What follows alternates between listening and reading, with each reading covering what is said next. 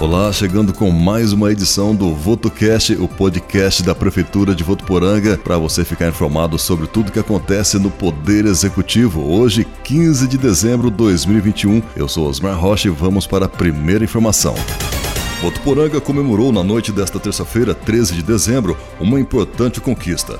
O Festival Literário de Votuporanga, FLIVE, venceu o prêmio Governo do Estado de São Paulo para as Artes 2020-2021 na categoria Livro, Leitura e Bibliotecas, entre outros quatro indicados. Os melhores em 15 categorias foram anunciados em evento no Palácio dos Bandeirantes, com a presença do governador João Dória e do secretário de Cultura e Economia Criativa, Sérgio Sar Leitão. A produtora cultural e idealizadora do festival, Sibélia Moretti, recebeu a honraria ao lado do deputado estadual Carlão Pinhatari. Criada em 1950 e considerada a principal premiação cultural do Estado e a maior em nível estadual no Brasil, a honraria é o reconhecimento aos profissionais que se dedicam a desenvolver e disseminar a cultura no Estado. O famoso evento multicultural votuporanguense concorreu com o conjunto de atividades do Espaço da Leitura, conjunto de atividades da Biblioteca Comunitária Caminhos da Leitura, realização da revista 451 e conjunto de atividades da Biblioteca de São Paulo e da Biblioteca Vila Lobos. O FLIV é realizado pela Prefeitura de Votuporanga e Governo do Estado, com o apoio de empresas privadas e parceiros. A história de 11 anos de realização do FLIV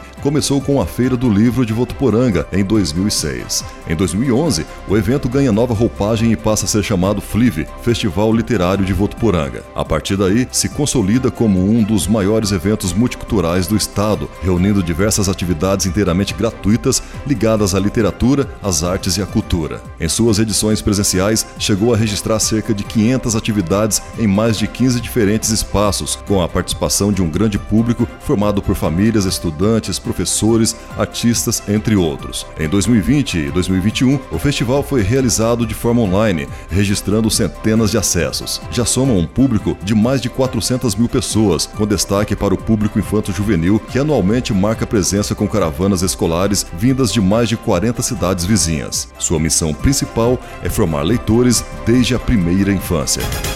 A Secretaria de Desenvolvimento Econômico da Prefeitura de Votuporanga promoveu uma reunião na manhã desta terça-feira, 14 de dezembro, para sedimentar a parceria com o Senai no desenvolvimento do Programa de Educação Profissional para o próximo ano. O encontro reuniu o secretário Rodrigo Beleza, o diretor do CTMO, José Carlos Leme de Oliveira, e o representante do Senai, Silvio Marchetti. O secretário Rodrigo Beleza informou que a intenção é oportunizar a realização de cursos voltados para as necessidades atuais do mercado e que o intuito é oferecer a formação de mão de obra especializada, garantindo a inclusão e geração de renda para a população em geral, com cursos gratuitos e certificado. Ainda segundo o titular da pasta do Desenvolvimento Econômico, a pauta faz parte dos esforços realizados pela Secretaria para fomentar o processo de retomada da economia após o período mais crítico da pandemia, já objetivando a oferta de cursos presenciais para 2022.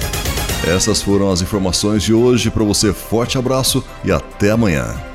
Prefeitura de Votuporanga, conectada a você.